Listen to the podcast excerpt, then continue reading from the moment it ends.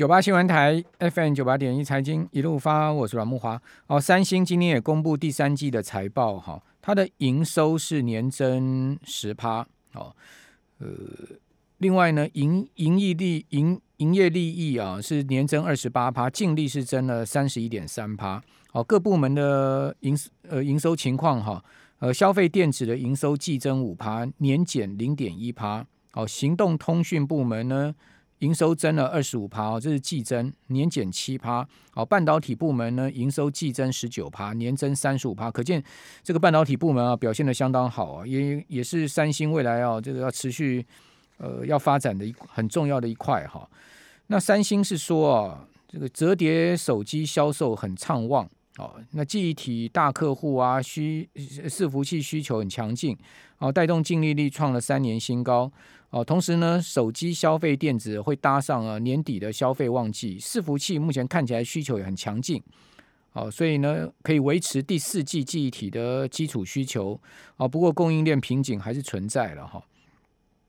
那他预估啊，年底消费旺季来临啊，有望带动第四季手机、电视、家电的销量。哦，希望透过折叠手机啦、旗舰手机，还有呃穿戴装置的销售，可以让第四季的行动通讯业务维持双位数的净利的提升。啊，那从三星的看法，大家也可以去观察一下了。哈，就看起来消费电子没那么差。好，年底旺季要来，另外伺服器的部分相当不错。好，这个需求很畅旺。哦，具体看起来没有像这个某些外资机构啊看得这么差的一个状况。好。那这个在三星财报哈，那至于说恒大危机呢，还是没有解除解除嘛哈？那恒大的危机现在说呢，这个决战是十一月二十九号，为什么有这样的说法呢？哦，是因为恒大集团准备跟离岸债权人进行谈判。那外媒说啊，哦，这个恒大的顾问跟中港资本呢，哦，已经跟离岸债券持有顾问公司啊签订了保密协议，准备开始谈判，怎么样解决这个境外债务的问题。哦，那呃，大概十一月二十九号这个时间点附近哈，会是一个很关键的这个水落石出的关键时间点。哦，那大陆的经济是不是真的进入到停滞性通货膨胀呢？哦，这有人说是极真实啊。哦，CNBC 报道说呢，中国九月生产物价指数 PPI 大增十点七趴，这个创下一九九六年十月以来最大的增幅，也就是数据开始收集来最大的增幅。但是呢，感觉起来经济的增长力道不够，好，可是呢，物价的压力很大，尤其是原物料的进口压力，呃，原物料进口价格的压力很大，好，所以呢，说中国有可能会是要进入到停滞性通货膨胀，是一个极真实的情况。哎，这个中国中国大陆最近的经济情况确实并不是那么好了哈，好，但是会不会进入到停滞性通膨，大家再观察吧，哈。哦，那美国也不是没问题哦。这个华尔街市井哦，这个拜登的财政政策正重新啊，呃，回到这个两边的谈判上哦，破局的几率在上升哦。哦，所以拜登也不是完全没问题，美国也不是完全没，大家都有问题啊。大家问题下面看起来，全球股市最近还是在推升啊，美股都在持续创新高。哦，那美股的最新一个交易日啊，道琼是跌了。哦，但是纳斯达克是收平盘，标普也跌不多，百分之零点五，费半跌比较多一点，跌一趴。哦，但是呢，标普跟道琼啊都是从历史高点拉回哦。哦，那至于说尖牙股的部分涨比较多的是谷歌。哦，另外微软的涨非常多，涨四趴，谷歌涨五趴。哦，大跌的股票是 Visa，哇，很少看到 Visa 可以跌到七趴的哦。这个很多呃长期投资美股人都会去买 Visa 的，结果呢居然跌了七趴。另外大涨之后拉回的是 NVIDIA，跌了一趴多。那我们怎么看一下美股最新的可能发展的走势呢？哦，我们要请教红利投信投资策略部的邓胜明副总经理，邓副总你好。主持人好，各位听众大家晚安。好，那邓副总，这个呃媒体报道说大陆会进入停滞性通货膨胀，你觉得有可能吗？嗯，我我我觉得哈，就是当然你可以看大陆是其实它本身它有生产原物料，但事实上进口原物料更多。那你现在看到的一个情况是，原物料的价格其实基本上，当然中国的消息也影响原物料价格，呃波动也非常非常剧烈。但基本上他们是大致上是大宗的商品最大的需求国，全球来讲现在就是中国。所以中国它内部在调整政策的一个同时，你看它要，比如说它要清零部分的一些比较弱势的那个财政成分，它要清在它等于举债，它要所谓的清零啊，它现在要调整，在这个调整的过程之中，我觉得它没有那么快，我觉得它慢慢调整，这个方向方向不能说是错，是正确的。但问题是，它如果说经济速度放缓，那你实际造成的一个结果就是，你你你原物料价格一旦启动，它不太可能立刻立刻下跌，而且你可以看现在制造业已经起来，对不对？那服务业还没有完全回来，全球还没有。那如果等到服务业都回来怎么办呢？那你这个整个原物料价格到时候不会真正出现很大幅的修正，所以我觉得这个压力其实是蛮大的，蛮大的。所以我我认为就是经，但是经济的状况，我我我倒是本身没有那么悲观了。你说停滞通膨，这是一个这是一个假设性的议题。之前市场也在传，美国是不是或者其他已开发国家是不是也有同样的一个顾虑，是不是停滞性通膨？但这个这个东西，我觉得到目前为止都还是一个一个说法，大家会担心这个问题，其实也不乐见。嗯，对啊，但我想各国政府也都会尽量避免这种状况嘛，因为一旦进入停滞性通膨来讲，这个其实对呃对整个经济的结构面啊，或者说对资本市场都是一个非常重大的伤害哈。那能避免当然一定要避免。好，那但是通膨情况确实是现在目前全世界大家担注担心关注的问题啊。那资产管理公司俊利亨德森啊，认为说呢，全球产业目前正受到供应链危机的影响，但是真正考验的明年才开始啊。好，所以俊利亨德森认为说明年才是大问题。好，说届时服务业的需求会推升高的劳动力成本，而且迫使各国央行更果断的收紧政策。呃，可能让风险资产受到伤害。那当然讲风险性资产就是讲股市了哈。好，那这个我们看到最近呃各国央行采取动作，今天非常多的这个大新闻哦，包括这个加拿大央行确定是呃结束 QE 了。好，另外欧这个澳洲央行放手让公债殖率飙，显示呢要提前升息。此外，巴西央行今天一口气加码啊，这个升息了六个六个六码。好，一点二五个百分点。好，这三大央行都是一个大动作。我不晓得邓总怎么看这样的情况呢？我就觉得就是，你可以看得出来，就是他其实是就是担心这样的一个一个状况嘛。因为原料价格推升速度太快，而且如果说服务业开始呃进入，等于是经济开始起风，服务业特别是如果在未来几个季度开始加入制造业的一个回温的话，这个压力其实是有。所以现在债券市场本身已经在定价这个事情，等于是把全球央行未来利率。呃，政策变成比较正常化，把这因素考量进去。但你可以看到实际的一个状况哦，就是说实际影响，像目前短期的一个利率，短短债，比如说五年以内的，它反而利率冲的速度比长债速度还快。所以事实上，债券本身的那个利差哦，等于是它反而是出现一个殖利率曲线，反而还还还收缩的一个情况，反而趋得更平。等于就市场它在定调这个东定锚这个东西，就是短期利率如果说未来有机会。短期利率已经迅速迅速上升了，但问题是，如果说你担心经济成长放缓，你这样造成的一个结果就是，你经济成长速度没有持续往上走，反而有点下滑下来的话，那你可以看看到的情况就是，市场就是在担忧这个事啊。你如果说你加息速度太快，升息太快，是不是就会会会有造成这样的危险？市场等于本身先先试试看，试试水温，定锚一下，做个定价的一个一个一个一个一个一个动作。你看到就是。像十年债息在十月二十一号，我记得最高是一点七零，你现在一下跌了十六十六个基本点，现在到一点五四，等于是很多的人在那个点认为那个那个短期一点七零要立刻拉到一点八以上，机会不高，所以就直接进场去去去买进债券，而且是投资级债，不是大家都觉得投资级债那个利率正常化之后，其实会受伤但问题是调整的速度绝对是关键。如果说它不是很快的上去，而是进一。呃，进二退一，或是进二退二的方式慢慢上去，那我觉得它就是基本上是一个区间的一个整理一个状况。只要在息呃投资级在开始有需求的时候，逢低承接 股票，马上马上这个地方高档就没有气了。就是你可以看到，就是资金同一笔钱，它就是不像以前钱那么多，市场本身也也有在做这个定价或是评价的一个动作。如果钱以后不会这么多，现在开始会渐渐变少的话，那等于图穷匕见。那以后股价是不是相对我也要买低的，或者说品质比较好的，或者说我要逢低承接，我不要继续追那些成长股，就是这些成长股到一个高峰期的时候，我我会小心，就是我不会一直以目前的价格继续买进。对，我们有听众朋友说啊，他的全球新兴市场本地货币计价的债券基金跌得好惨啊！哦，最近本地货币计价的基金在新兴市场债的部分为什么重跌呢？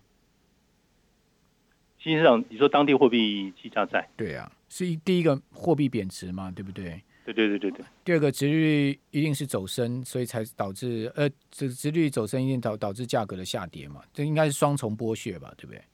还有一个原因是因为美元，美元的一个因素嘛。对啊，美元因素，所以当地货币就跌嘛。对对对，但事实上你看哦，就是说，如果原物料假设哦，那些拉美国家，它是原物料价格走升，理论上它资资产负债表不会太差的，或者是说它的那些公司、上市公司、大的公司在，其实它的呃整个 P N L 的状况其实也不会很差，但是那个基本面并没有反映在它的这个当地货币债的上面，因为它汇率的部分先吃掉你很多其他的利得的一个部分，这个部分是吃吃亏吃蛮大的，这部分影响市场，其实现在。我觉得影响很大。你看，原本市场认为预估要一年利率正常化，那现在都提前了，等于就是呃，这个定价其实都已经收缩，变成半年就要就要达标。那相对来讲，你这个货币政策或者说你影响到这个殖利率曲线，它也提前反应啊。那之前是我花一年时间反应，我我影响到现在可能是一两个月时间，那我现在我我几个礼拜我就调整给你看。就是这样子。你看巴西币哦，这个从六月底来就一路贬哦，贬很多。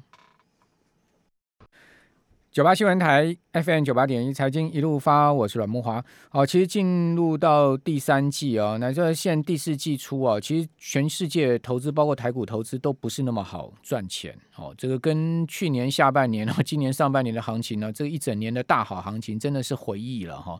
哦，就完全是两样。哦，所以我相信听众朋友有很多人也都有感而发了，说哎，怎么投什么东西赚不到什么钱，甚至亏损。哦，事实上这个是全世界性的一个问题啊，也不是只有台股啊。感觉起来最近就是，嗯，这个行情操作难度就是高。好，那我们继续来请教红利投信投资策略部的邓胜明副总经理哈。呃，邓总今天带来一篇小摩的报告，就摩根大通的报告，他是讲这个全球的投资策略，对不对？特别是针对比较针对股票的部分。好，这个我看这个报告，它是重点蛮多的。您可不可以一项项来跟我们讲他的看法？好，第一个他讲就是说，他觉得那个前一阵子就是你可以看得出来，就是所谓周期性股票是所谓成长股票嘛。一般来讲，它这个覆盖度很高。跟价值型的股票这个 rotation，他觉得从八八九月份开始的转动，就是变成风向球转到价值型股票。他觉得这个转动。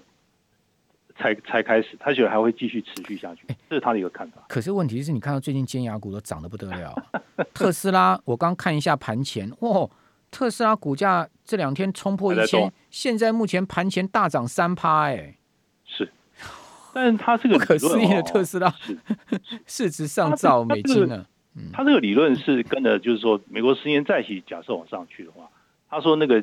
呃，价值股 over 那个成长股的那个比例的那个指数会上去，等于就是如果你时间在一路不断的往上走，或是以呃盘间的话，他觉得那个价值股会慢慢压过，长期来讲趋势会压过那个成长股，这是他的说法啦。最近十年债就往下掉啊，对，往下掉那就那就那就没辙了，往下掉这个成长股最开心嘛。之前我跟各位听众报告，是 啊、你你你你这些只越往下掉，他多开心啊，他就是不希望你利率。上上升的速度太快，不管是短或长，他都不开心。对，这这是他的第一个。十年在这个到一点七，昙花一现，一下一下跌回一点六，甚至跌破一点六啊。对，嘣一下就回来十六点，所以我说这个调整也太快了。你看这个债券里头的，嗯、对，就是说我好像有人也在威威压你，就是说逼你市场表，市场逼联准各国央行表态说，你不要给我货币政策太太强硬哦，我。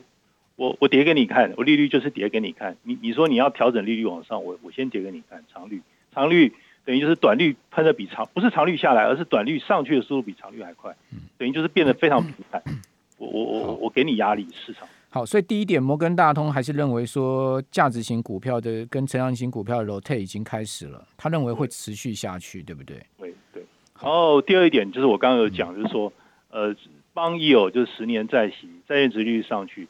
这个东西就是带动那个价值型的那个 rotate 的最大一个原因啦。嗯嗯。当然，他讲美美元的一个动态，你也很值得关注啊。这个东西其实它的一个，你可以看十年债，假设长期它利率往上走，美元就不会太太差嘛。等于它的一个趋势就维维持在这个地方，这个是一个他的一个推论啊。嗯，还有就是说他讲就是说，哎，现在很多的那个等于很多市场哈，就是说很多不同的那个投资型态或者一些类股，它其实它它跟历史，你现在要去跟历史去比，就是说历史的均值去比较看看。嗯，相对而言，他举个举了一个呃，当然他后面这边他举了一个例子啦，就是说，比如说呃价值和。呃，MACI 价值除以 MACI 的成长股，如果说它以股价净值比来看的话，你过去十六年、十五年它的均值是折价了大概五十一 percent，那现在折价七十二 percent，嗯，这是美国。欧洲的话，它这个历史均值是折价五十八，那现在是折价七十二，你就知道。但是 PE 的部分是折价五乘三，就是告诉你说，我比历史均值我折价那么多，是不是我相对 low base？那意思是说。小莫的意思是说，这种就是 value 股票相对对，对我就是，对我就低估低基期了，是不是比较有机会？哎，这看看起来是论之有理啊。他觉得这个东西现在这种等于有点图穷匕现，就是你钱慢慢在收，对不对？你钱没有像以前那么多了，我可以多点攻击。那现在我可能要稍微呃斤斤计较一些些。我是 buy on deep，就是说我逢低承接这样一个状况。那还有他也提到一点，就是说能源价格涨到天上去，可是哎，能源的股票好像没有。好好，好像不是那么回事，没有像能源的价格涨那么多。他的意思相对没跟上对油价，嗯，对，他是说像那些矿业股和铜两个价格其实有点不太理。台台股也很明显啊，你看这个铜价，呃，又又回到一万附近，但是第一桶股价相对就是还上不去啊。但我觉得第一桶也是有一点那个了，用这个比喻好像有点好像不太对。就是它的价格是。有点一个天在天，一个在地，就一个在上天花板，一个还在地上。哎，不过美国最近钢铁股涨得很猛，哎，像那个克利夫兰自然资源啊，美国钢铁啊，那个纽克啊，最近真的都很飙，哎。这个会不会跟这个拜登的那个两兆过那个参议院有点点关系？因为我看到那 CLF 它公布出来的财报很好，而且它它的 CEO 预期明年钢价还要涨啊。你你看那个，但他讲的是美国，不是讲全世界。你可以看，就是这一次的那个财报，五百家公布两百一十一家，大概四成出头公布财报。你知道最好的这个营收和获利来自什么类股吗？原物料，呃，能源一千三百八十九 percent。然后呢，第二个就是原物料一百四十八。这个哼哈二将，明年倒过来变原物料第一，能源第二，还是排第一第二。然后排第三的是呃工业，然后再过来才是金融。所以就是告诉我们一件事，它那种东西一旦开始动，基本面推动，然后低阶低基期推动，我觉得不管是之前的早期的那个供应瓶颈，接下来假设是需求带动怎么办？因为你现在需求还没有进来，假设需求带动，那大家就是各国的央妈担心的就在这里，就是说你你成长的速度没有完全跟上，但是你已经先看到未蒙其利先受其害嘛，所以他希望利率要正常化，有要有正常化的一天。可是我们看到，其实尖牙股公布出来的财报也也都不错啊，获利成长也非常非常明显。你看，像微软，它获利可以成长五十趴，哎，很夸张哎。对，微软的动动能好像又超过那个呃 iPhone，苹果。好像苹果财报会好吗？应该也不会差啦。哈。真是厉害。对啊，苹果厉害。苹果苹果。公布财报之后，股价会涨还会会跌？你觉得？比较没有办法针对个股做研判。因为因为苹果最近股价都压着不动啊，感觉起来有有点想去买它买它一点，赌一下财报公布之后股价上涨。对对对，这种成长股，因为大家对它一定高期待。对、啊，第一个是它人气高，还有就是资金汇聚。但问题是，就是对它的标准也高了。也就是你在目前的这个水准，你还要像像微软真的是了不起哦，你。这种 成长的速度有够快，如果是这样的话，股价上涨无可厚非。假设你没有办法超超出一般平均的预估水准，还要再往上 mark up 两三成，我觉得要大涨的一个可能性了哦，我觉得会小一些些啦，因为大家对它的要求是很高的。如果说之前市场其实是对它没有太多的期待，那就会有一个惊吓性的预估的差异，就是说 surprise。那这样我觉得，像现在 surprise 最高的好像是那个。以类股来讲，金融股的 surprise 最高，因为没想到利率动得这么快。Visa 怎么股价会大跌七趴呢？说什么它好像 有有什么跟什么金融公司之间有什么问题，是不是？我看到我看到新闻上是这样写，哎，这个道琼这么重要成分股股价大跌七趴，这真的很夸，也是很很很少见的。Visa，对，Visa 也算是很多的很多很多核心持股都是 Visa，对对对，Visa 很多重量级的 ETF 持股核心持股都是 Visa。哎，我我当然我觉得还要再看看它接下来几个交易日的一个状况，但的确。财报才公布不到五成，我觉得大型的金融公司或者大型的上市公司，一定一定，我觉得它的一个获利 PML 数字会影响它的一个短期股价的一个一定会影响非常大。你还没有公布超过一半，这个还是在财报在牢牢的在掌握的。你也可以讲说，现在美国的股市受过财报的一个这次财报相对来讲，哇，又超过预期了，实在是很强，必须这么说。就是为什么它这一次美国主要的。